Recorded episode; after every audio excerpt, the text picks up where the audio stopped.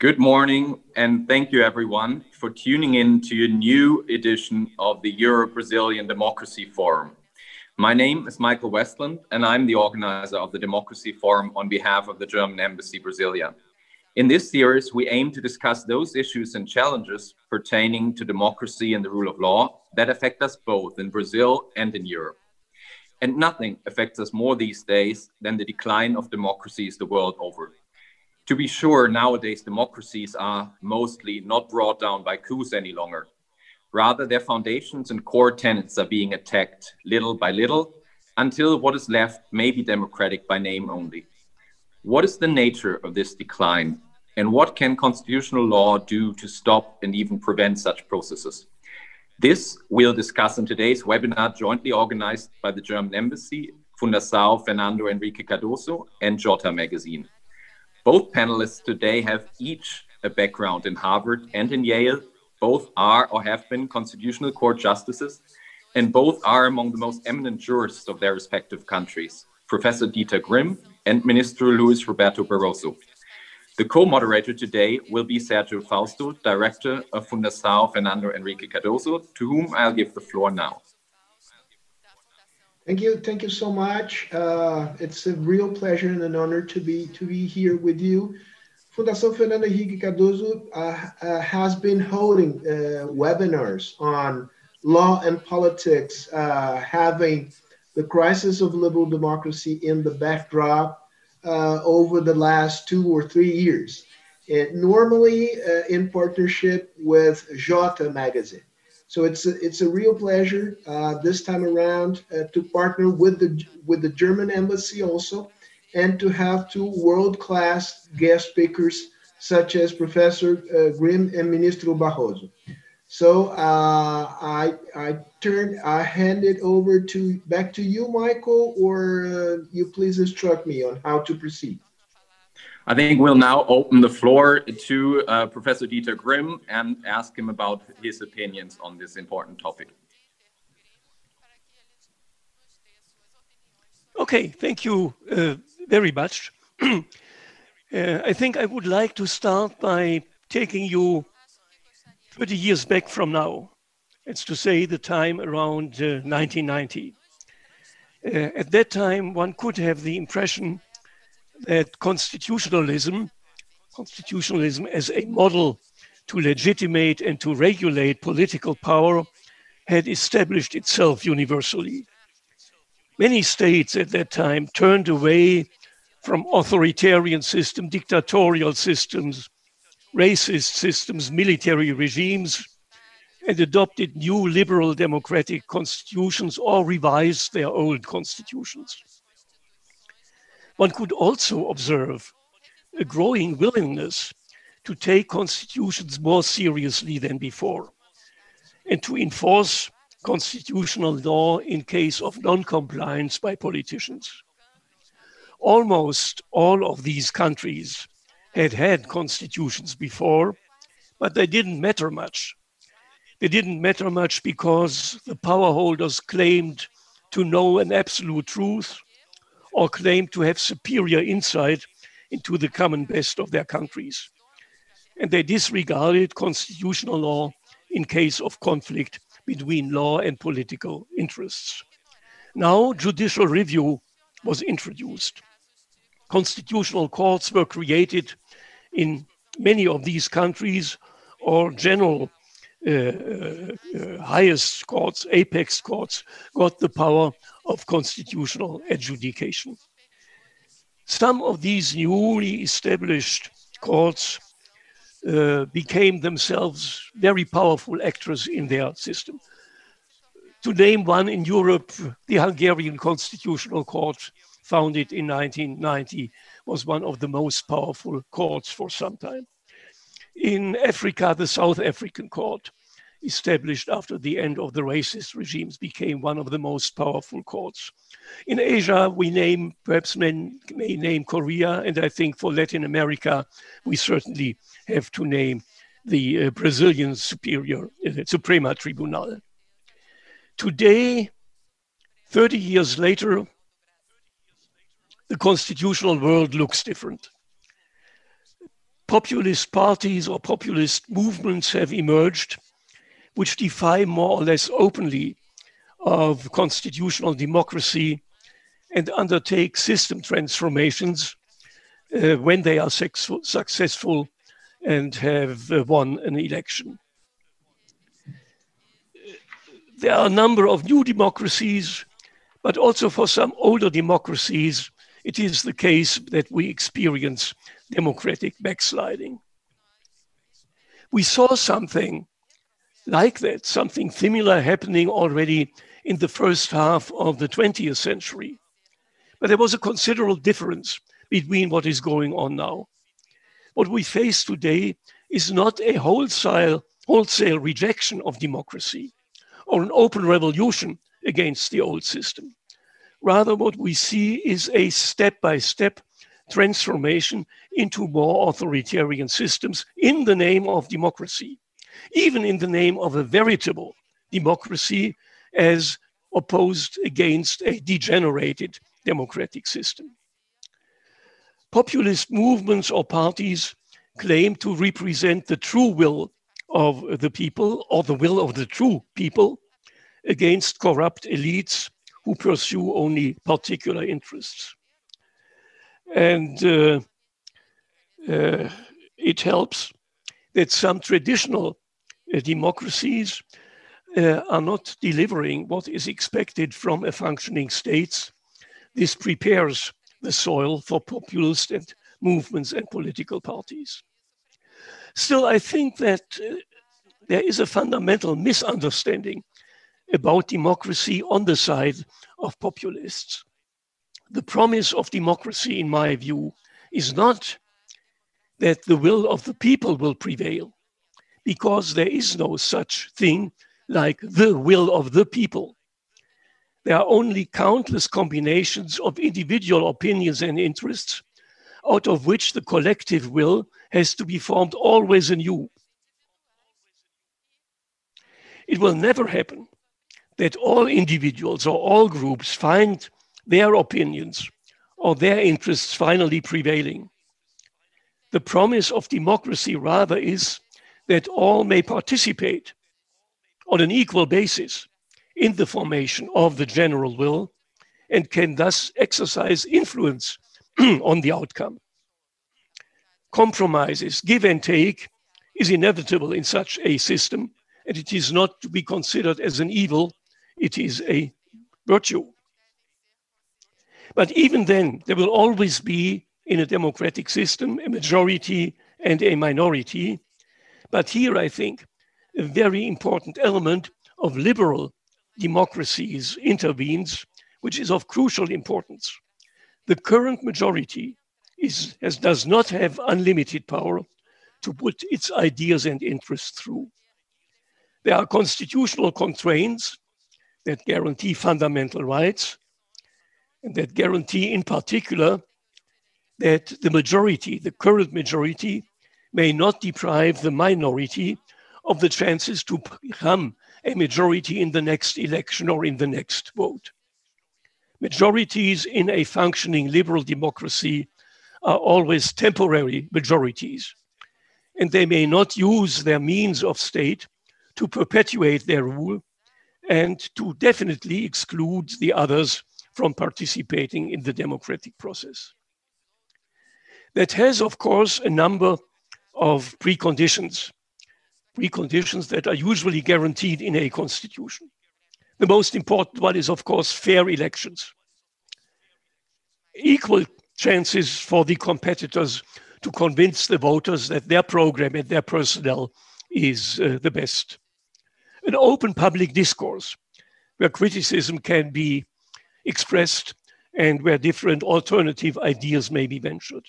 A free media system whereby free means not only free from state control, but also means free from instrumentalization for economic interests. If one does not know in advance whether or not one will be in the majority, or in what subject matters one will be in the majority or in the minority, I think this should be an attractive system for everybody. But as we see, the system is losing support. So my question, for whom is it not so attractive? Firstly, certainly not for those who are convinced to possess an absolute truth or a superior insight in what is the best for the people. For those, the others who hold different ideas are not competitors but are enemies. Secondly, for those who find themselves vis a vis a structural majority, so that they have no realistic chance to ever become a majority themselves. And then, thirdly, perhaps those who feel who face failure of a liberal democratic system, who see themselves vis-a-vis -a, system that performs badly with regard to the basic needs of a society who serve only a number of small elitist interests. Sorry. All this again prepares the soil for populism. At the bottom of the difference between representative democracy and the populist democracy is the understanding of the people. Populists start from the assumption that there is a homogeneous people with a pre-established common will. And this will finds expression either in a charismatic leader or in a populist program. Empirically, this cannot be verified. In a society, there are always different opinions and interests. And in times of growing individualism and in times of global mobility, more than ever. But viewed against the populist assumption of a pre-established will, those who have different opinions and voice different ideas are regarded as enemies. And vis-a-vis enemies, much more is allowed than would be allowed vis-a-vis competitors. Populists derive their assumption that there is a common will of the people and that they represent it. And they derive from this the right to abolish everything that is regarded as an obstacle to the implementation of the will of the people. So opposition is basically illegitimate. Activities of the opposition are hampered. Freedom of opinion is considered as the right to disseminate errors. Procedural requirements are regarded as pure formalism. Separation of powers is a device to obstruct the uh, popular will. Institutes that control government are regarded as anti-democratic. I started by saying that the late 20th century saw an enormous expansion of judicial review. I should have taken a glass of water, but I don't have it available. I'm sorry for that. Now, many constitutional courts are under political pressure.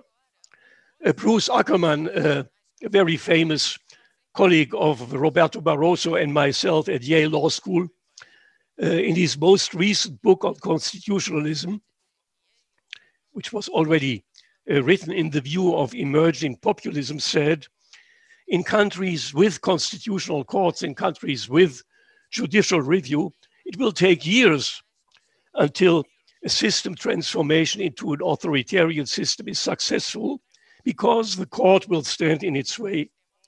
But what if the transformation of the system starts with eliminating the courts? And this is what we see happen in a number of countries where populist parties or leaders won an election and constitutional courts were their first targets. They were either paralyzed by legislation or were brought on government lines by replacing opposite oppositional judges to judges of the government party. Uh, in Hungary and Poland, after all, two member states of the European Union, where democracy is a condition for being a member of the European Union, a few months were enough uh, to paralyze constitutional courts. And these two countries are not the only examples. Popular parties or leaders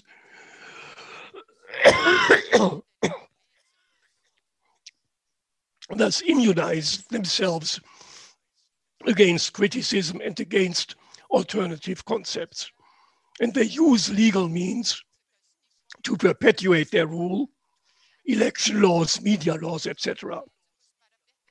The purpose is to make it difficult for the opposition to win an election.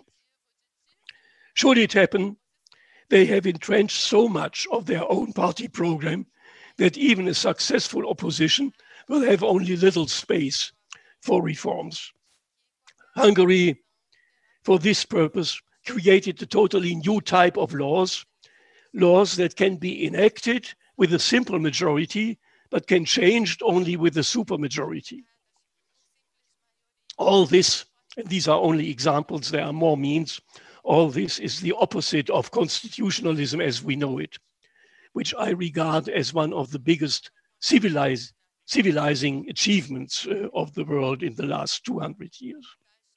But here, constitutions are turned from their function as a shared basis of otherwise diverging opinions into a weapon of the majority against the minority.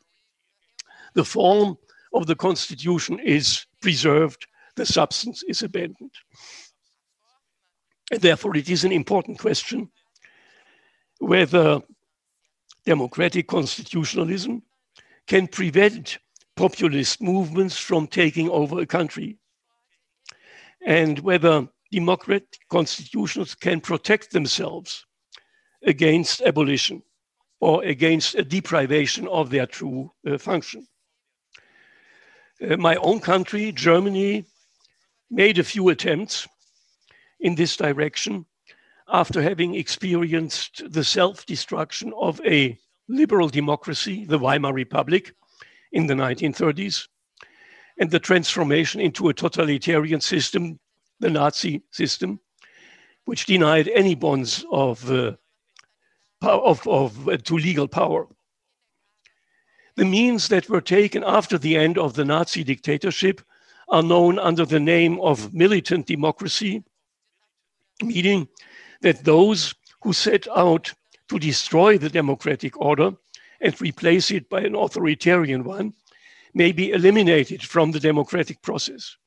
Parties that have this aim can be banned, associations that aim to destroy democracy can be banned, and this has frequently been copied by uh, more recent constitutions. But we have seen that the populism of our days is not the same as the anti-democratic uh, movement of the 20s, movements of the 20th century. The populists of today very often sail below this threshold. They reveal their true motives only after having come to power. And in addition, as long as a political party, know, populist party is small, it may look disproportionate to it. If it has become strong, it may be too late to ban it. Other means that Germany adopted after the Nazi regime are that the fundamental principles of the constitutional order uh, are exempt from amendment. This is the so-called eternity clause of the German constitution, also frequently copied by other uh, countries later on. But of course, such an eternity clause is valid only as long as the constitution that contains it exists if a populist party gains a majority sufficient to make a new constitution, it can, of course, sideline the eternity clause. And this brings me to the importance of the electoral system.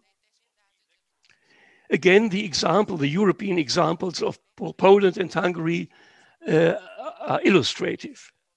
In Poland, the populist party called PiS obtained 36% of the votes in a free election. But because of the electoral system, these 36% of votes translated into an absolute majority of mandates. Hungary, even more so, In Hungary, the Populist Party gained 53% of the votes, but they translated in a two thirds majority. The same exists in other democratic systems, which have not yet been the victim of populist parties. Uh, and they justify this electoral system uh, by the idea of giving stability to government. But the tacit assumption was, of course, that only democratic parties will compete. And uh, if anti democratic parties compete, it helps them to establish uh, their rule as a permanent rule. Poland and Hungary are illustrative still in another sense. If a populist party in a free election obtains a two thirds majority, that's to say, the majority that is necessary to amend the constitution or make a new constitution, then everything that constitutions can help is, is lost. They then can entrench their party program on constitutional level, and they can make changes extremely difficult. And that happened in Hungary. After having tamed the constitutional court, uh, the Populist Party, with its two thirds majority, wrote a new constitution. All propositions of the opposition were voted down without even a discussion, so that the current Hungarian constitution is, so to say, the party program of the party adopted on constitutional level. Poland where the Populist Party only had an absolute majority, not a two thirds majority, uh, did not have the possibility to amend the constitution or, or to adopt a new constitution.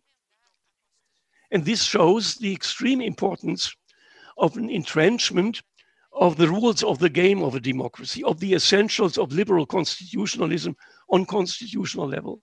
I think it is particularly important to entrench the electoral system on constitutional level. By the way, it's not the case in Germany. The election law is a law, an ordinary law, that's to say, can be altered by a normal, uh, um, a simple majority. However, the Polish example, where the party does not have a two thirds majority, shows that the constitution is not an absolute guarantee, even in this case. The Populist Party in Poland didn't shy away from massive violations of the constitution. And under these circumstances, nothing depends on the constitution, but everything depends on whether the society tolerates these violations or protests against them. Uh, this experience, by the way, reminds me uh, of the uh, time 30 years ago, time after the many changes in the world in 1989, uh, when uh, many new constitutional courts were established, uh, as I said. I was a member at that time of the German Constitutional Court. And I remember well that very many of these newly established constitutional courts traveled to Karlsruhe. Karlsruhe is the city in Germany where the constitutional court sits, not in Berlin, not in the capital. And uh, uh, so delegation after delegation came. The Russian Constitutional Court came three times to Karlsruhe. Uh, the South African Constitutional Court met for the first time not in Johannesburg but in Karlsruhe and discussed with us for, for a full week what constitutional uh, adjudication uh, means. Now, I remember quite well, and, and uh, I will end with this, uh, that uh, one question was asked by every delegation that came. And the question was how does one manage that political leaders obey the constitution and obey the rulings of the constitutional court, even if they contradict their own interest and disturb their plans? And I also remember that a colleague of mine uh, said the answer is easy. In the statute of the Constitutional Court, there is a paragraph saying rulings of the Constitutional Court are binding for all other uh, state agencies. But this, of course, was not the answer that was helpful for these uh, countries. There is no legal answer to uh, this question. The answer is outside the law. We enter the realm of cultural preconditions of democracy and constitutionalism. Much depends on whether there is an understanding in a society whether the rule of law is a value in itself. uh, whether uh, an open discourse in a society is an advantage for that society. It makes a difference whether people have trust in constitutional courts or other apex courts. and all that is not sure. It takes a very long time to build these cultural preconditions of liberal democracy and constitutional adjudication, but they can be lost in a very short time. Thank you very much for your attention.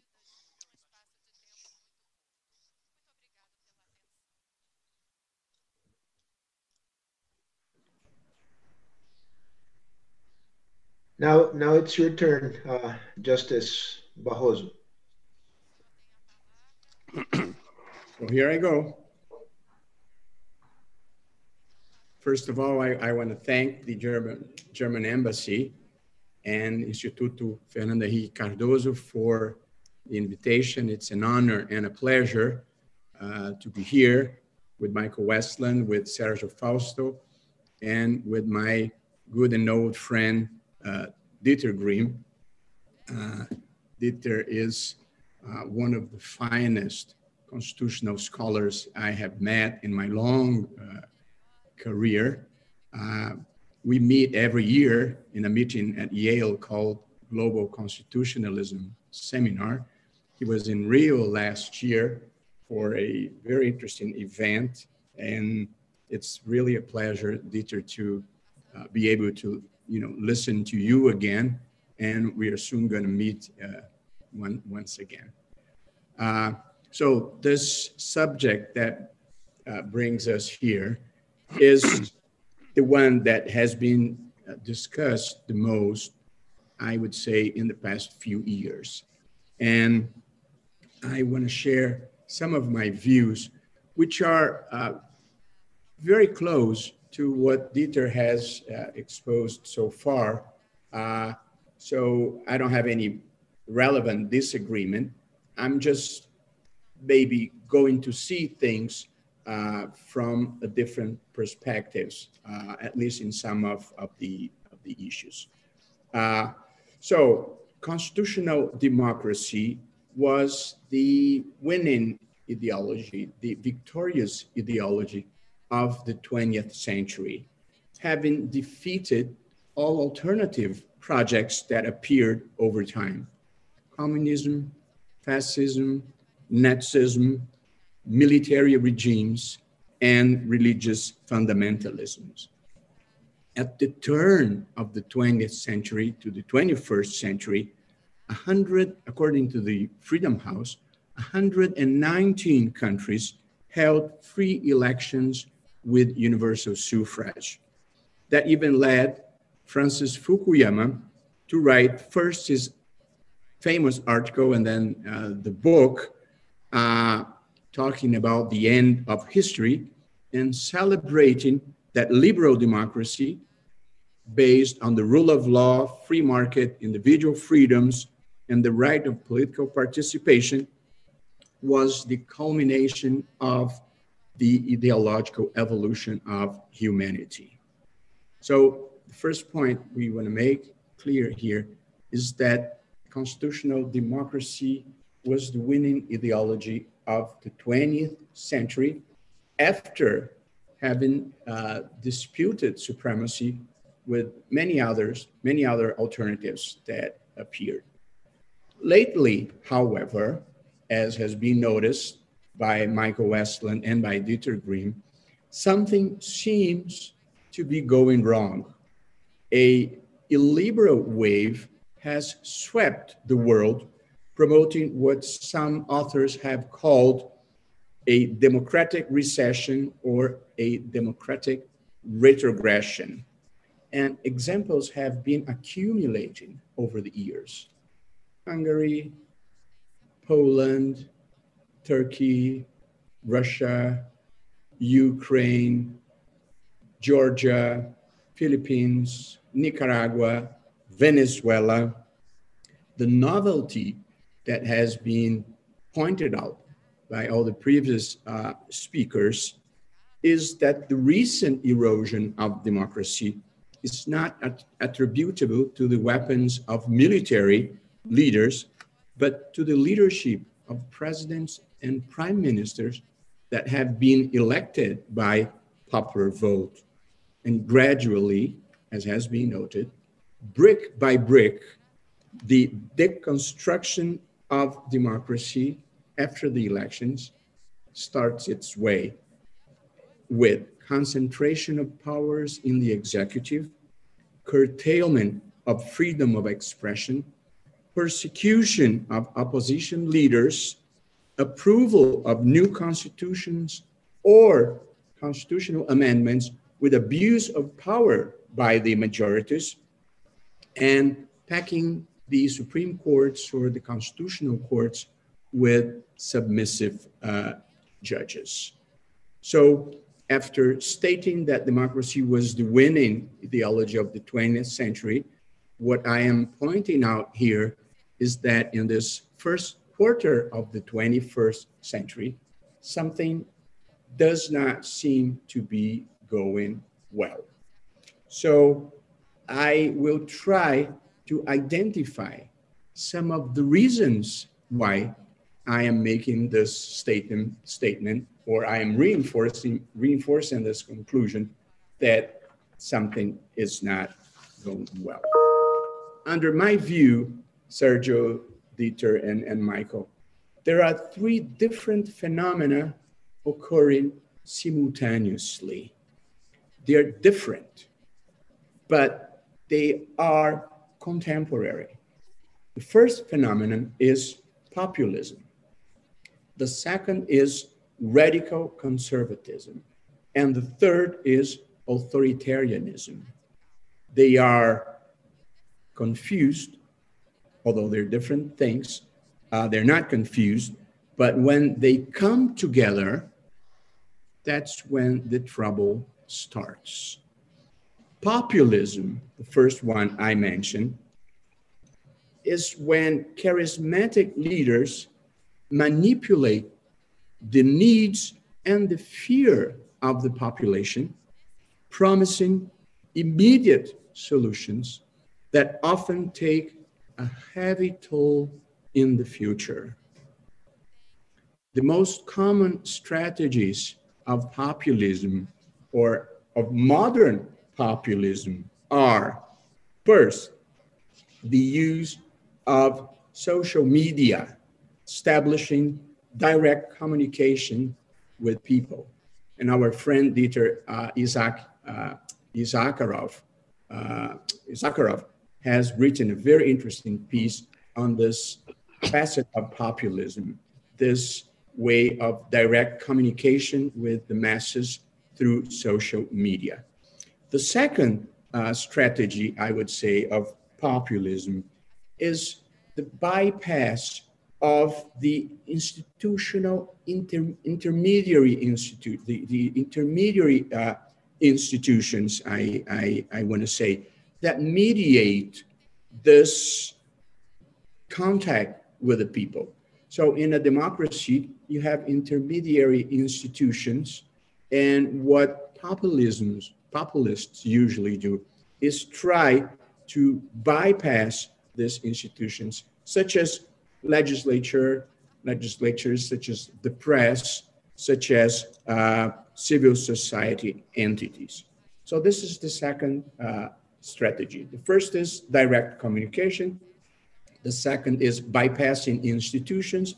And the third one is attacks on the watchdogs, attacks on the institutions that are there to, to a certain extension, uh, control the exercise of power, like, for example, the Supreme Court or the constitutional courts. I think these are main features of modern uh, populism.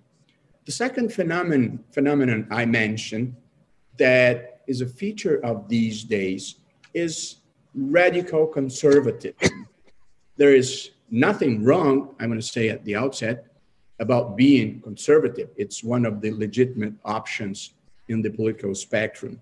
The problem lies in intolerant and aggressive behavior, which usually seeks to deny or withdraw rights from those who think differently. So intolerance is the feature of this radical conservatism that we see these days. And the third phenomenon of our times is authoritarianism. In Latin America and in Central and Eastern uh, Europe, an authoritarian past always, always haunts democratic institutions, offering permanent temptation to those who come to power. So, Sergio, Dieter, and Michael, uh, this is one important point I, I would like uh, to make, trying to identify some of the elements that are present in this juncture of democratic erosion populism, radical conservatism, and authoritarianism. They are different things, but when they come together, that's when the democratic erosion occurs, or what my friend and Dieter's uh, uh, Scheppele has called uh, autocratic uh, legalism, Kim, Kim Scheppele, autocratic legalism. So, uh, in, in the next chapter of my presentation, of my talk, I tried to identify, Sergio Dieter and Michael, some of the main causes of this conservative authoritarian populism that is uh, that characterizes the political scenario of the world today. And I came to uh, three causes. I have this obsession for classifying everything in three categories, and that it has followed me. It's like a superstition, uh, Michael, but uh, it works.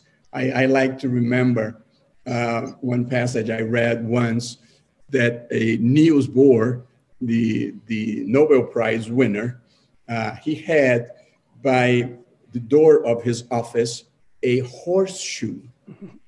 And one day, a journalist asks him why him, a scientist and agnostic, why would have him? Why would he have?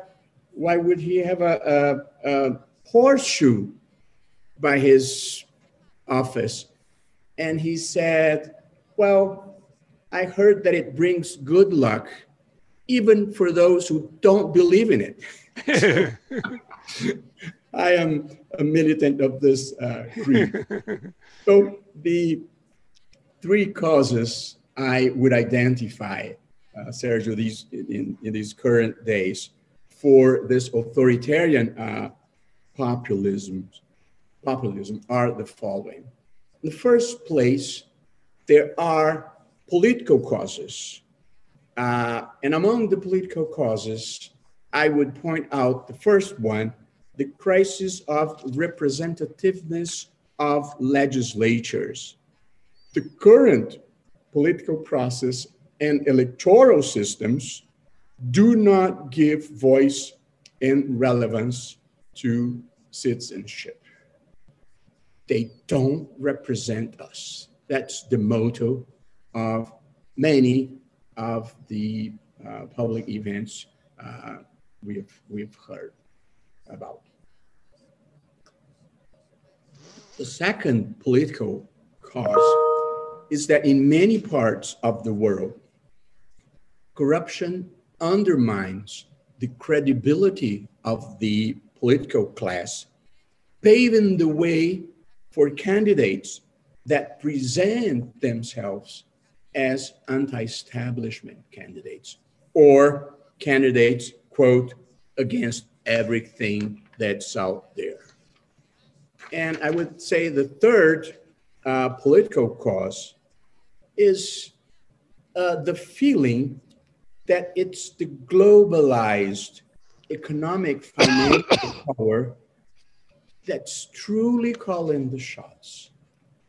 It's and that at the end of the day, local or, or national politics pay, play a fairly small role in this world game that we are all uh, involved into. So these are the three political causes, I would say, uh, Sergio. Uh, crisis of representativeness, the corruption undermining the political class, and the feeling that it's not the local politics that really call the shots. Uh, the second place, I try to identify what I call the social and economic causes. And then here we have three again. The first one is that in some parts of the world, like in Brazil, for example, unemployment due to a prolonged recession is a main cause for the support of these uh, outsider populations uh, that present, present themselves as anti-establishment. The second social and economic causes is that in other parts of the world, the problem is not unemployment, but it's the lack of prospects for social ascent, social progression in a world dominated by globalization and technology, leaving behind traditional activities, people that just cannot adapt to this new economy. And the third social and economic cause that I think we could all agree is the immense inequality that still stigmatizes and haunts the contemporary world despite all the progress. Democratic constitutionalism, which with its many virtues, has not yet been able to defeat extreme poverty and unfair inequality throughout the world. And the third category of causes I, I have uh, identified are what I call cultural identity causes. And this one, uh, it, it's usually not pointed out by authors more generally. So, what are these cultural identity causes? I would say uh, there, first, there is a relevant contingent of people who do not profess the cosmopolitan, egalitarian, and multicultural creed that drives the progressive agenda. Secondly, uh, identifying some of the items of this agenda, it includes human rights, racial equality, feminist politics, gay marriage, defense of indigenous people, environmental protection, drug decriminalization, among other modern social movements. So there is a progressive agenda that has been victorious in the past decades.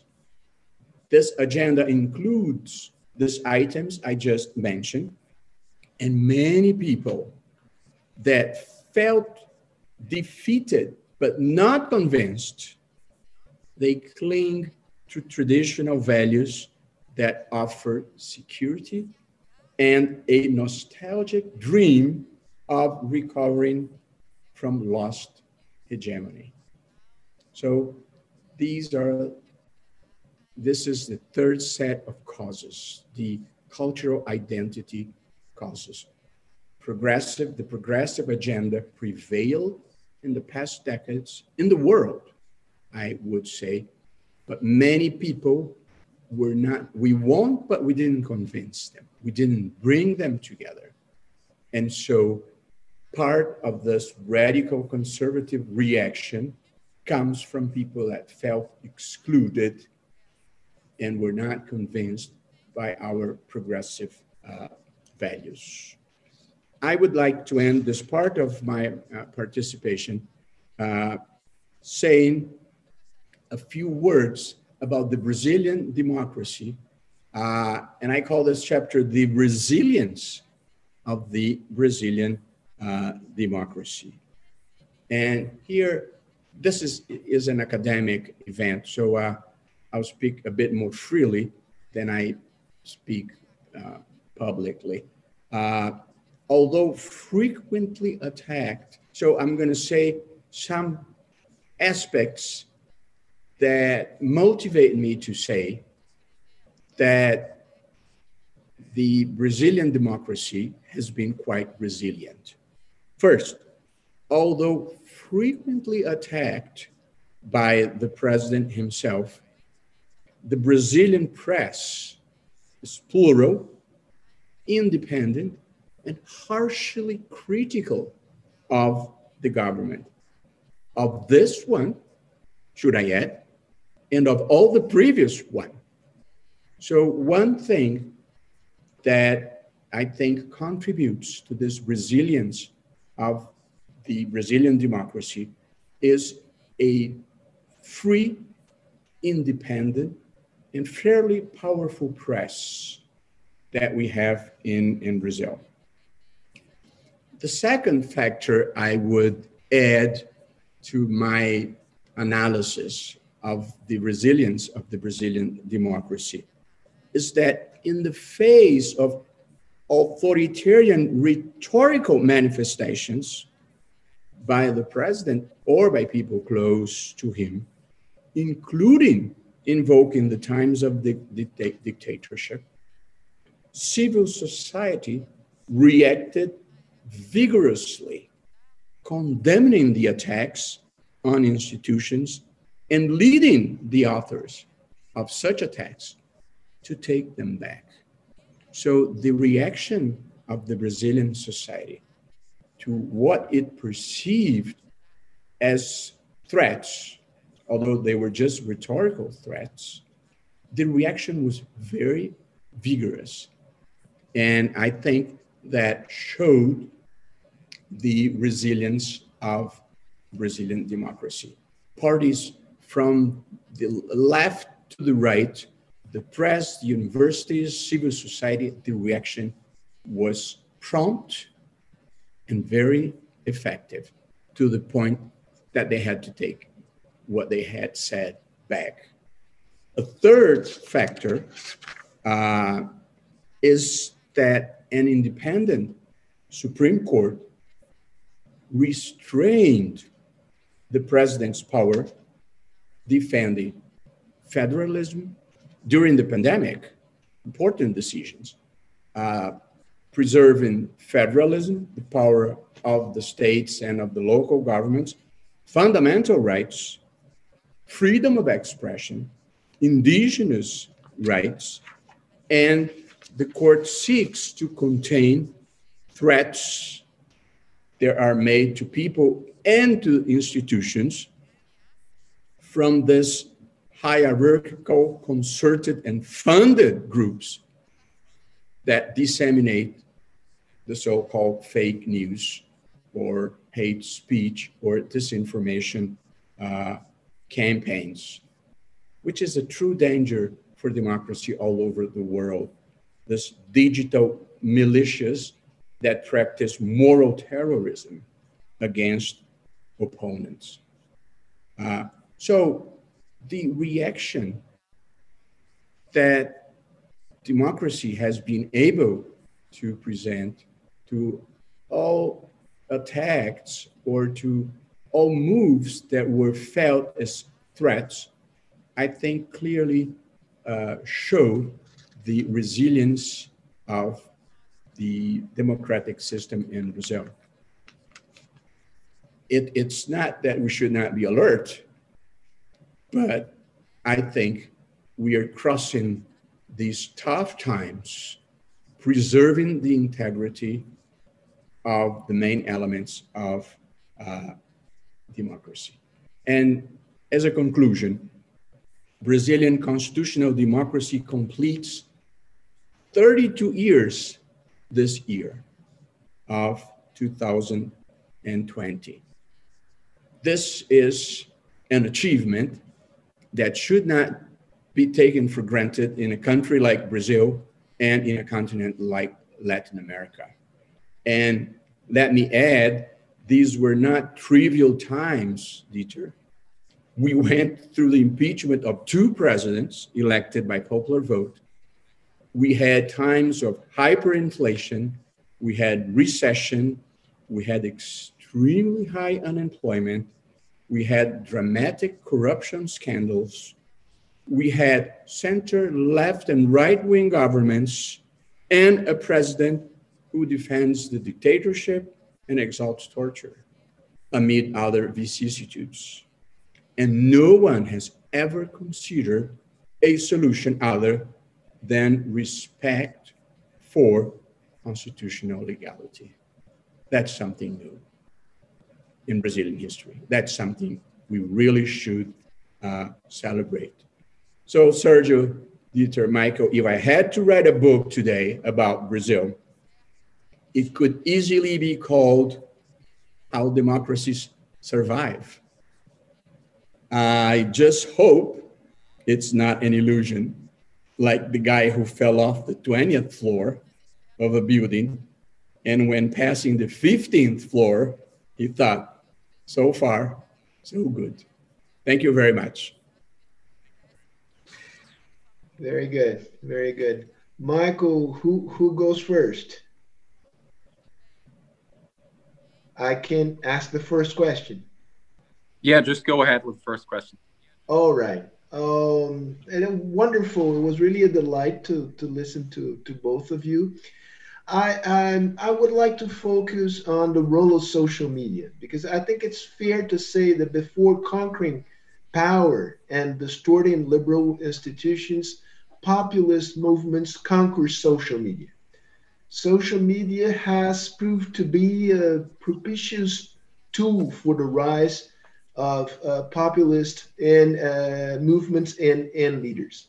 Um, I know that uh, German in particular have uh, has adopted very stringent laws uh, with the aim of regulating uh, social media.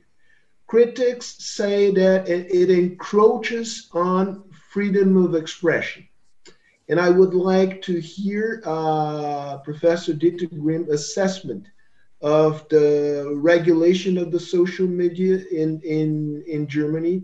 The, the law adopted a few years ago, I, uh, as far as I know, there, there is currently an attempt to make it even more severe than it, it was so I would like your assessment uh, on whether this is the right way to go and uh, mm-hmm. whether the criticism that it encroaches on freedom of expression is a fair criticism.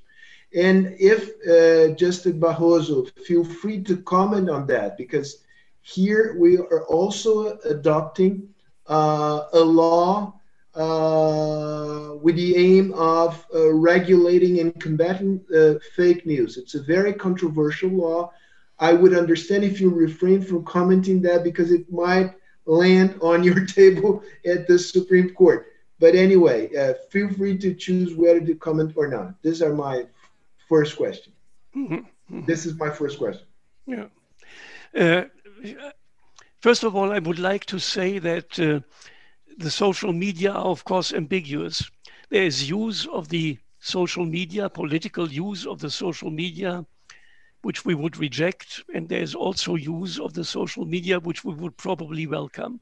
I think the, the, Arab, the, the Arab Spring that we had a number of years ago, which failed ultimately, would never have happened without social media. I think what is now going on in a country like Belarus, uh, uh, would not be possible without social media. So they can help democratic movements.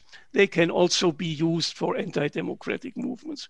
And I think this is uh, has to be taken into account when one undertakes to regulate them.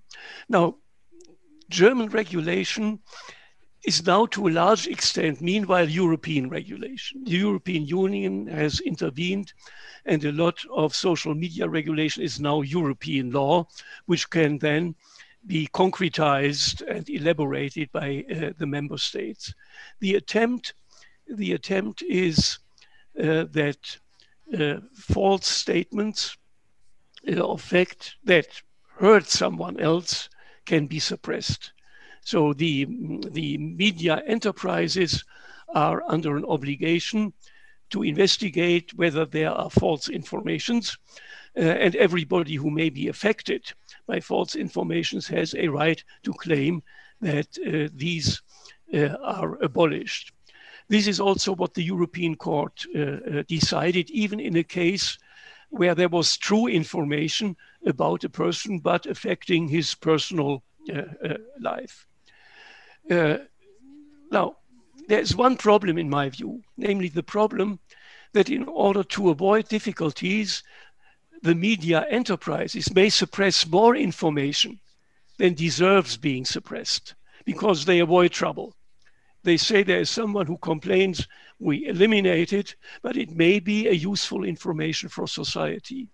The German Constitutional Court recently rendered a judgment that slightly tries to correct the European Court's uh, approach uh, that a complaint suffices, but that also the interest of the general public in the in the availability of that uh, information is used. But I think we are still not we are still in a, uh, situation where we are trying out this or that. We haven't find, found our final resolution for this problem that you rightly describe. Justice Barroso. All right. Uh, uh, I, I, I can say uh, a few things.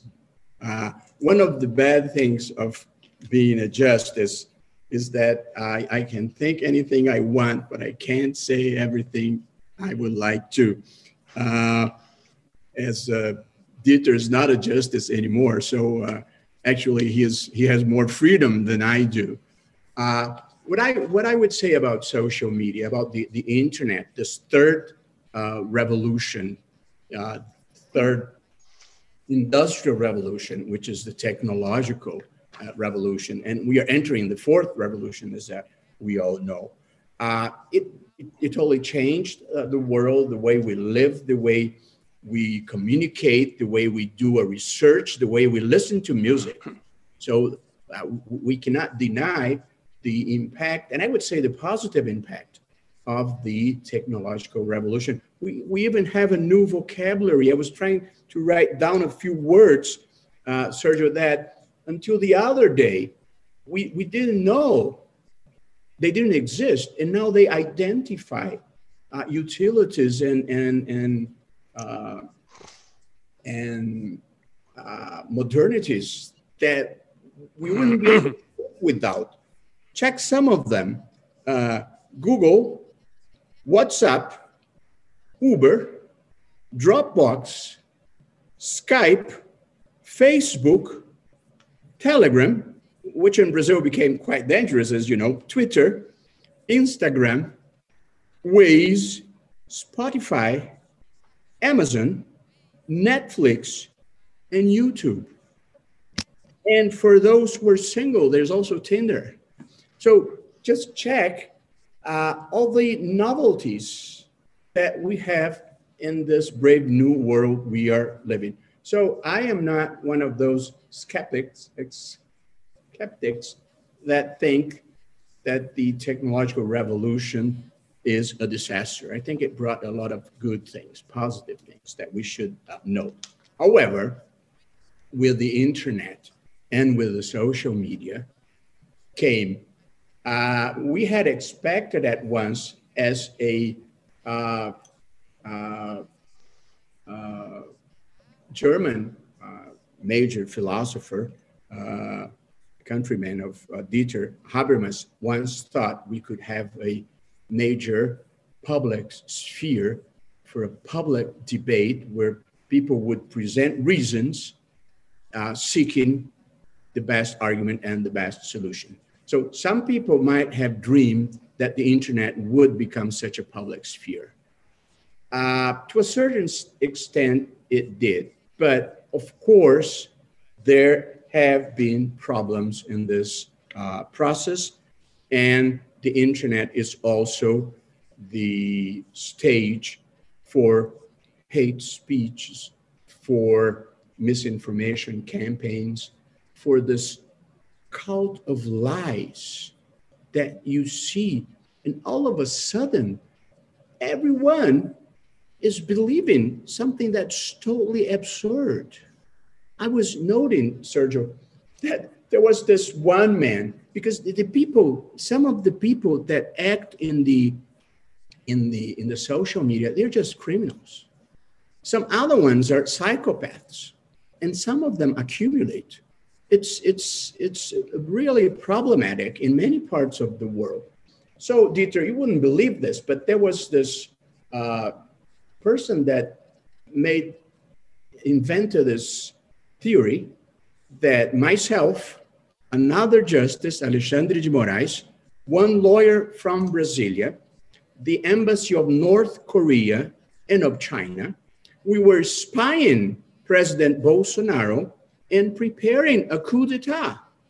And millions of people, millions of people watched this. And all, all of a sudden, you have to deny things that are really ridiculous. Yep.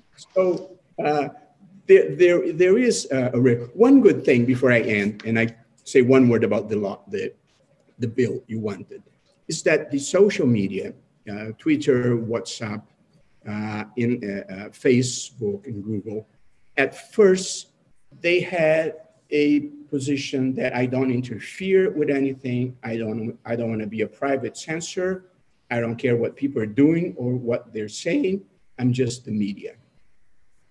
They change, they, they've had a change of heart.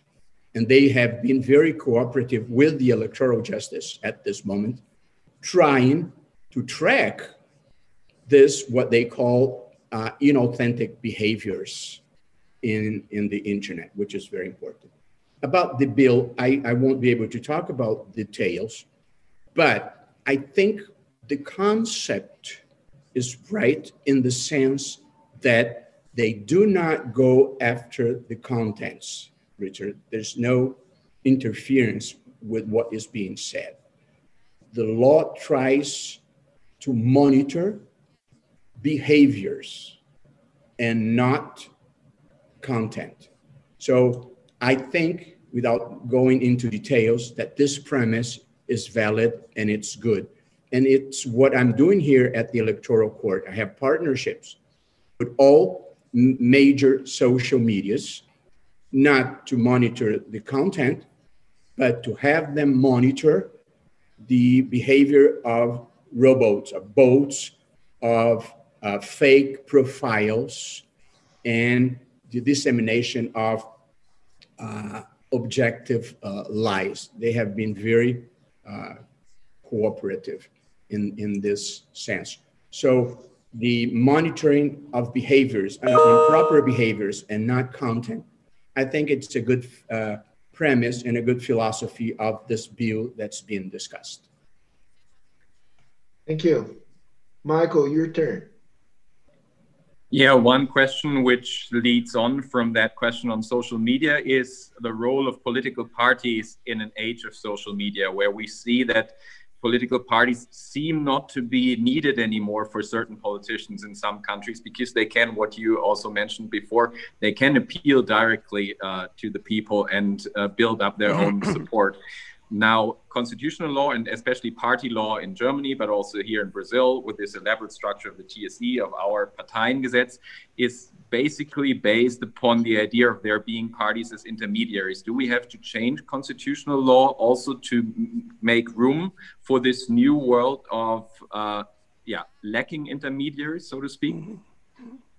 Perhaps first Professor Grimm, then Minister Barroso. For me, it is extremely difficult to conceive of a representative democracy without political parties. Uh, because there is a need to form out of the millions of different opinions and interests some alternatives that can then be presented for election for vote to the society. So it's very difficult for me to see what could replace it. Of course, we could imagine nowadays that every question, political question that is at stake, uh, can be answered by everybody by a put by pushing a button, but without any discussion going, without any presenting of alternatives that come by political parties. I think this is uh, an illusion. On the other hand, I see what you mentioned that political parties lose support, they lose membership. Uh, the uh, membership of the major German parties uh, is half of what it was 20 years ago. And this is a continuing trend. So that my idea would be that we have to admit additional additional ways, additional channels from the society to government that the the monopoly that political parties had for Never a full monopoly. There were unions, there were churches and other institutions. But this quasi monopoly that political parties had to lead interests and ideas into the governmental sphere must be opened for other channels. And I would find this helpful, but one has to see that uh, this will not be a full solution. What I will also observe is that people's movements that try these channels of direct uh, influence very often are one issue movements. They are against, let's take a German example, the new main station in Stuttgart, Stuttgart 21, a big uh, uh, project. Uh, they are in favor of saving all refugees. So they are very often as one a single issue uh, Uh, movements. That's to say, they pursue one goal without taking into account the interconnectedness of very many political fields fields. And this is why I think I don't speak against these movements. They are totally legitimate, but they cannot replace political parties and they cannot replace the representative system. So I think open it up and have a positive attitude toward the other channels that are available. Uh, but uh, it's difficult again for me to see, say that we could uh, uh waive political parties but keep a representative democracy. Thank you very much, Minister Barroso. Would you have something to add from the Brazilian perspective with these very many parties and the tendency of politicians to switch between parties, but then very strong legislative grounds on the other hand? Well, I, I of course, I think that there is a problem with credibility with the political parties, and, and that's not a Brazilian uh, phenomenon. I think that uh, can be can be found uh, all over the world. One thing I want to say is uh, polarization, Michael, has always existed in different views of the same problems. The the uh, American founding fathers they they thought they could fight what they called fact, fact, factionism, uh, the power of factions, but truly in the first succession uh, in, in the US, uh, the George Washington successions, you already had the John Adams with the Federalists and, and Thomas Jefferson with the Republicans. So the, the vision in, in different views, the polarization is, I think, say, I think I could say, is it's a, uh, indelible characteristic of, of democracy. And then uh, in, in, the, in the French National Assembly, uh, from the outset, you had left and right. Uh, our generations went through the dispute between uh, socialism and planned economies and capitalism and, and free market. So I think there will be always different uh, strands of political views in, in the world. And it's just inevitable that this be canalized to political parties unless we invent something different what, what uh, until now has not been thought of. So i don't think uh, we can have democracies without political parties. What i think democracy will need in the near future is seek new uh, institutional designs. Like for example the separation of powers that we have uh, in, in, in the world, uh, they that's a, a, a institutional perspective that was conceived to a world uh, pre-industrial uh, revolution. I, I think we, we, we, we could say. And of course, we need to rethink, I, I think, separation of powers. Uh, fundamental rights uh, were thought initially as individual rights, protection against the state. And this has evolved to different uh, categories of rights that include three main categories the individual rights, political rights, and, and social rights. And there are new demands uh, coming up. There's just a, a new book uh, that just came out called The, the, Common, the Common Good Society by Sush, uh, Sushma Raman from the Kennedy School, uh, discussing the, the appearance of new rights that we had never thought of.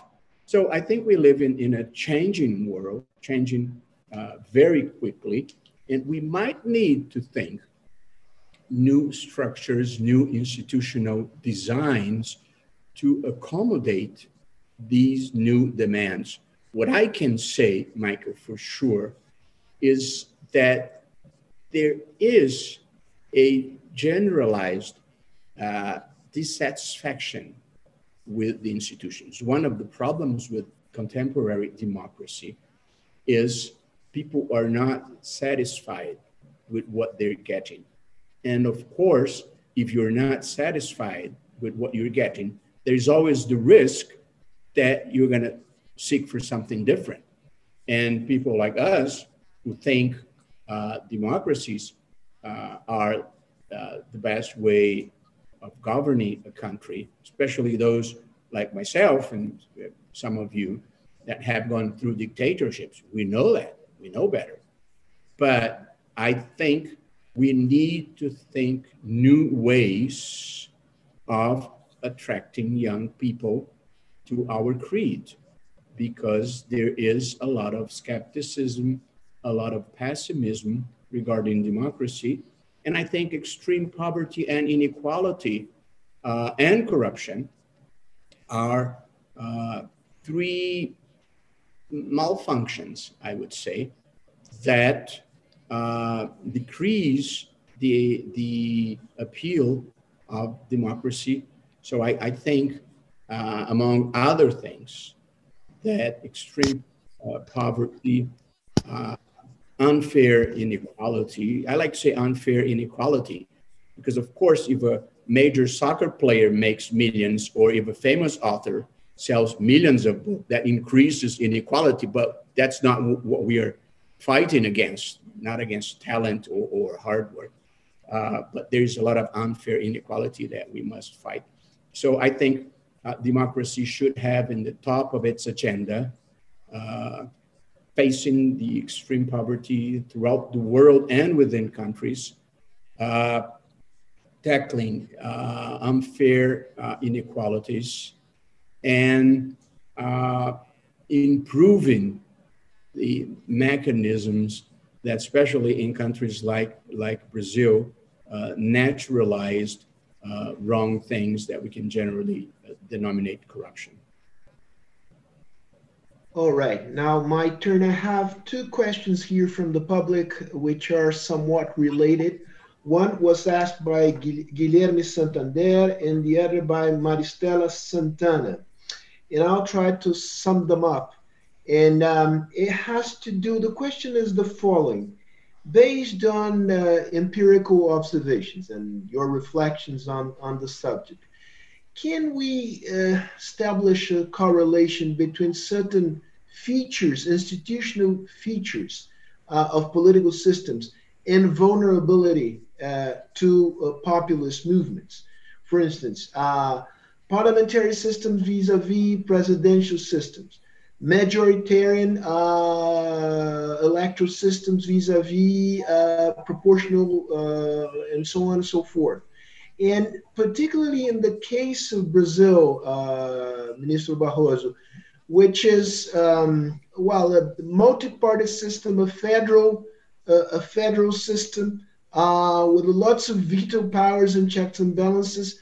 How vulnerable do do, do you think we are uh, to that kind of phenomenon? Or on uh, looking from another point of view, how resilient we are given the features of our institutional arrangement uh, to this sort of phenomenon. Should I start? You can start, and then and then uh, Dieter falls Okay, I feel more comfortable when I follow Dieter than. it's okay. Uh, well, Guilherme and and Maristela, I I think uh, the the Brazilian when we talk about the political system, I think we're talking about three different things.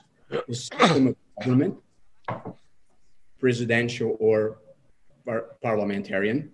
Uh, we, we are talking about the electoral system, majoritarian or proportional, and we are talking about the party system, the way you create parties and how they function. I think we have problems in the three levels of the political system. I think there is one major problem in the system of government that we usually take for granted. And I've been writing on this, Sergio, to my credit, since 2006, saying we need to take advantage of these calm times, not anymore, that's when I wrote, these calm times, to improve our system of government. Hyper presidentialism has always been a mill of crisis in Latin America and in Brazil, and a risk for fragile democracies or authoritarian democracies. So, to uh, reduce the hyper presidentialism to a model in which you have a president, elect, an elected president, because of course, in Brazil, it would be unthinkable not to have direct elections for president. But the president should be a head of state with few very important uh, competences, like uh, uh, having international, uh, maintaining international relations, appointing the superior court judges, appointing the military commanders, uh, he can present bills to parliament and he appoints the prime minister. But the head of government in the day to day struggle of politics, what I call in Portuguese, varejo da política, that should not be an affair for the president. It should be an affair for a prime minister whose permanence in office depends of political support from Congress. And if he lacks this support, you can change the prime minister through a mistrust or, vote, uh, but you don't affect the stability of the system because the guarantor of the stability is the president and he has a fixed mandate. So I have been defending this model to reduce the power of the president to important but state competences and have a political agent, uh, if I can use this expression, in the struggle of everyday politics. I wrote this in 2006, and it would have avoided at least the impeachment of President Rousseff, Rousseff, who I am very convinced that was impeached not for corruption, but for lack of political support in Congress and even in, in society. And the second problem, uh, I don't want to be too long, is the electoral system. I am a fan of the German system of elections for uh, the legislature this mixed system that kind of it's proportional in the end of the day, but it's kind of majoritarian and proportional. I've written about this. The Electoral Court has an official proposal presented to Congress defending this model, except the possibility of changing the number of members of parliament. We didn't mm-hmm. this possibility. because it would be unworkable here, Dieter. But I am a strong supporter, as former President Fernando Henrique Cardoso also were, of this, uh, in Portuguese, we call a, a mixed district uh, uh, system, mm-hmm. which I think would make elections less expensive because the cost of elections is behind most of the problems we've had with corruption, as you certainly know. And it's a much more representative system in the sense that the citizen will know who is his representative in the legislature. Because in the system we have right now, which is an open list proportional system, you vote in whoever you want, but you, you elect who you don't know, because as you all know, you vote in your in your candidate, but the vote goes to the party, and the most voted mm-hmm. of that party gets the chair, gets the seat. But according to past elections, Sergio, only 5% of the deputies were elected with their own votes. 95% were elected transferring votes that were given to other deputies. So at the end of the day, the citizen, the voter, he doesn't know who represents him. And the candidate does not know who elected him. So there's no accountability. It's a horrible system. And I think we need to change it. And I want to push this agenda. The president of the Chamber of Deputies, when we presented this proposal last year, I wasn't the president uh, here yet, he said he would bring that to discussion uh, in the floor. Uh, but what happened is that with the pandemic, everything was kind of postponed. But I think uh, we need to push this agenda because with this lack of representativeness of the political system, we're always going to have problems. we uh, uh, I think our German experiences with our electoral system are basically very satisfactory, with one problem that you briefly mentioned, but we won't discuss that. I only uh, suggest that we talk about that in person because if you should adopt something like the German system, you should avoid this problem. Problem is that there is no no ceiling. Yeah, parliament can grow and grow. But the question that was asked from the audience, I find it extremely interesting. Uh, are there institutional arrangements that are more prone to populism than others? And I must confess that I haven't thought much about this question. And uh, in these uh, few moments when I thought about them, I was unable uh, to find some direct link between either presidential or parliamentary system, etc., etc., and the populism. But I think I can give one very general answer. And the general answer is the more accumulated power you have in one institution of the many institutions of the system, the more prone is the system for populism because if you get that institution, you have almost all. So I think one interesting remark might be that a federal system, a truly federal system like the United States, like the German one, I don't know exactly about the Brazilian, but I know that it is a federal system, that a federal system is sort of a barrier against a full takeover of a populist movement or a populist party. There is not only horizontal separation of powers, but the federal system also has a vertical separation of powers, which makes it more difficult because there are many more instances, institutions, channels that you have uh, to gain in order to fully prevail with the populist uh, program. So this is the answer, but uh, the question is worth to think more about it. Probably the answer is less in the institutions than more in the cultural backgrounds, but I'll reflect about that. Thank you for the question. Michael, your turn. Yeah. Um, I got one question that hinges on the connection between liberal democracy and the nation, because you, Professor Grimm, said that what distinguishes populists from others is that uh, populists have that notion of a pre existing people.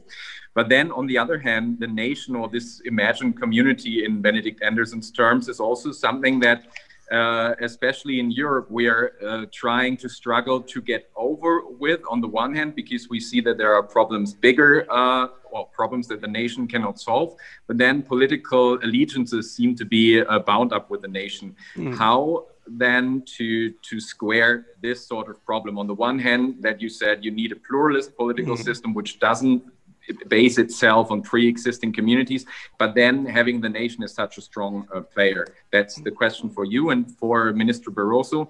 This question whether the there's a different conception of the people or the nation in brazil today compared to the past given that nationalism seems to be on the rise here as well. But of course there are different undertones here than in, in europe and the european nation uh, term. I think uh, professor Grimm? Yeah, I think that I can uh, reconcile these uh, uh, two positions.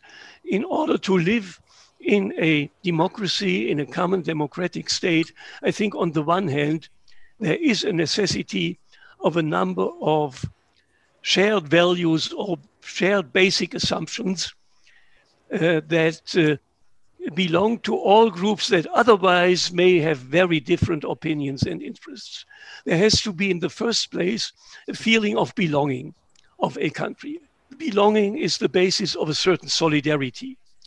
Solidarity requires that I regard the others as somehow, in some way or other, close to me or closer than others. So, below these general level, of a general feeling of belonging and a general assumption of values. I can tolerate a lot of different opinions and interests. And I can find a peaceful way of negotiating these different uh, uh opinions uh, and interests, which would not be the case if I assume that there is already a pre existing notion of the public best. And if someone diverges from this, he can only be an enemy of the people or has to be eliminated. So I think if we distinguish these two levels, the general level feeling of belonging, solidarity, from the level of different opinions and interests on concrete measures or general directions of how politics should go, we could reconcile the both. Okay. Um, Minister Barroso? Uh, Michael, uh, that's a tough question. It, it might take, it, it could take another hour and a half for me to give you a, a decent answer uh, to that. Uh, I, I, I, have uh, strong views on, on, on that. Uh, and I think what uh, Dieter just said is uh, the basic fabric, the sense of belonging. Democracy is a project of self-government that has to bring everyone along. If you feel excluded, you just don't adhere to it. And we have a lot of exclusion in Brazil. We have exclusion due to poverty. We have exclusion due to racism.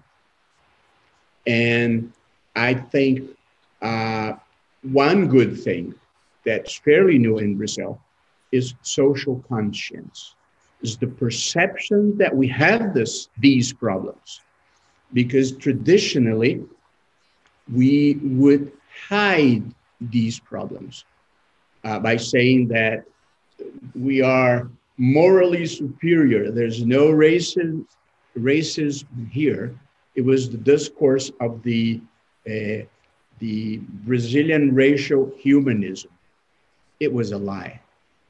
And these days, as we all know, there is a much bigger conscience that this is a problem. Yesterday, as you might have read, we took a very important decision here, Greta, at the Electoral Court, saying that the public funds that go to the candidates have to respect the propor proportion of Afro Brazilian candidates. So if you have 30% of black candidates, 30% of the funds are attached to such uh, candidates. And although this might sound obvious, you wouldn't believe how much people felt uncomfortable with that and how much pressure there was against that change. And it was even postponed for next elections. It won't start this year. Uh, but just to show that the institutions are to start, uh, institutions are starting to act according to a new social conscience, which I think it's a novelty in, in Brazil. The commitment we have to fight poverty, to fight inequality, and to, find, to fight racism. I would say a nation, a nation, the one I would like to help build, uh, would need. And, and, and these elements, three again, they hold people together. First, integrity, which the fabric for trust. So integrity for me is the first chapter of the building of a nation because trust depends on that. And integrity for me has two basic rules. In the public life, you don't deviate money. In the public life, you don't try to take undue advantage over anyone. It might sound very simple, but I think it's very revolutionary in, in Brazil. The second element that I think will bring people together is this commitment to social justice, to fighting poverty and inequality, because justice is also a prime demand of any civilized person. And in the third place, I would list progress, because well being, the sense that you are improving your lives, is very important to uh, gather support for democracy. So I think a nation needs integrity because that brings trust. A nation needs social justice because justice is a natural demand of a civilized person. And we need progress because people need the sense that they're moving forward and that they are improving their lives and their well-being. I think these are uh, three factors that really help being in, uh, uh, building a nation and uh, bringing people together over some values that can unite all of us despite different political views. Sergio, would you have another question? We've reached the end of our time, but I think we can do one more question if you've got one.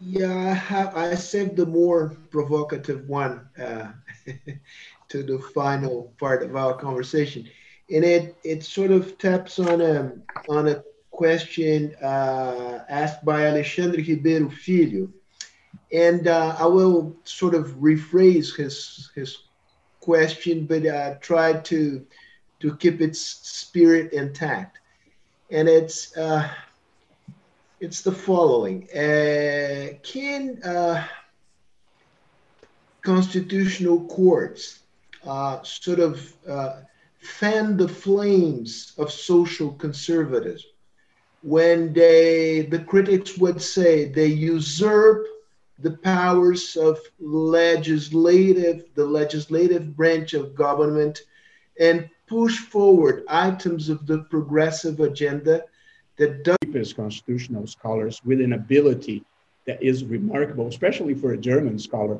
He writes about complex things in a very easy way to understand, which is really notable. And as Dieter has written, and all constitutional scholars would agree, uh, the, the Supreme Courts or constitutional courts have two main roles to protect protect democracy and to protect fundamental rights. And the protection of fundamental rights can be, it's not always, but can be sometimes counter majoritarian. That's why I've written and I say uh, it was recently published in the American Journal of Comparative Law, my piece on that, that courts sometimes need to play an enlightened role to push history forward. So when you're playing your role as someone that needs to protect fundamental rights, sometimes you need to have this progressive agenda because the progress of humankind is defeating prejudices, is defeating established conventional wisdom. It's been conventional, conventional wisdom that women were inferior. It's been conventional wisdom that blacks were inferiors. It's been conventional wisdom that gays should not have any uh, rights. And of course, to defeat obsolete conventional wisdom, you need sometimes to face the majoritarian view. So protecting fundamental rights might mean sometimes being truly counter majoritarian, like the US Supreme Court was when they voted Brown versus Board of Education in 1954. That was not a majoritarian view, at least not in the southern states for sure. But you could not expect a major change like that against racism to come from Congress or to come from state legislatures. It, it would either be the, the Supreme Court or no one would do it. And you would have an institutionalized racism in the United States until today. When the Israeli Supreme Court said, we do not tolerate torture, not even against, quote, terrorists, unquote, that was against the majority of the population and even the, the Knesset. But of course, that was an enlightened decision. You cannot torture people. When the South African uh, Constitutional Court decided uh, for the unconstitutional, unconstitutionality of the death penalty that victimized mostly Black people, uh, it was probably against the majority. And when I, I was the lawyer, as you might uh, know, when we uh, brought to the Supreme Court the, the, the civil uh, union for, for gay people case, that was unacceptable. When we filed the lawsuit in probably 2008, uh, that was unthinkable. When it was finally decided in 2011, it was a, a unanimous vote. So sometimes, in special times, you, you don't, if you are a Supreme Court justice or a judge, you should not act like a politician and you, you should not think you are a representative of the people. You represent the Constitution. But there are fundamental rights that need an active court to be uh, protected and to be promoted. So when this uh, happens, is it a progressive agenda? Of course, of course. But if we didn't have the courts leading a progressive agenda to protect fundamental rights, it's not to protect my values, it's to protect fundamental values if you don't have a court to defend blacks, to defend gays, to defend women, if you depend on the majority, you won't have any progress. So, of course, sometimes the court needs to be progressive. I feel very comfortable with this role. Uh, it's, it's a tough role, including the abortion discussion, which is much more complex. Uh, and have important decisions from the, from the German court. So I, I think it's part of my role to bring these issues uh, forward. And uh, although I get a lot of criticism for it, I feel proud for it. Mm-hmm. Mm-hmm. Uh, I know this. Uh, I know this criticism as well. Uh, it seems to be everywhere where you have a strong constitutional court or Supreme Court with constitutional adjudication. But I think there is no general answer to that question. A constitutional court or the judicial review in general is not per se progressive or conservative. But you can say about one court that it is progressive and one that it's more conservative. Or you can even say that of one court at a certain period of time, it was ahead of the feelings and interests of society, and sometimes it was back uh, uh, behind uh, the interest. What is the mission of a constitutional court and a general court with constitutional adjudication is, of course, to enforce the constitution against the political majority. Uh, and uh, uh, this is the business of a court. if the majority uh, transgresses the bonds of the Constitution. That has to be said, regardless of whether it is regarded as progressive or conservative. So the main question is do you find a sound way, a rational way to argue the result, deriving it from the norms of the Constitution? This is the difficulty, I think. The democratic problem of constitutional review is not that the court can decide against the majority. But the democratic problem is that the norms of the constitution are often very unprecise and vague. So that the standard that you apply is made in the process of application to a certain extent. It's not a purely cognitive uh, uh, endeavor, but it's at the same time also a creative endeavor. I think this is the democratic problem, not what the Americans always see the counter majoritarian difficulty. The court is there in order to enforce the limits that are drawn by the constitution to majorities.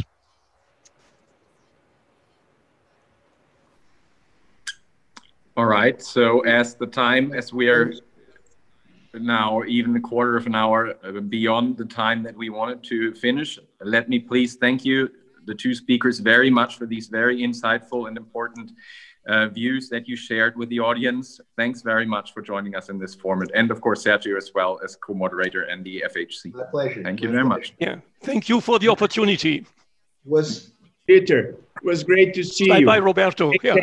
Bye bye. Yeah. was a learning experience. Thank you Bye-bye. Yes. Bye bye. Thank you all. Stay safe.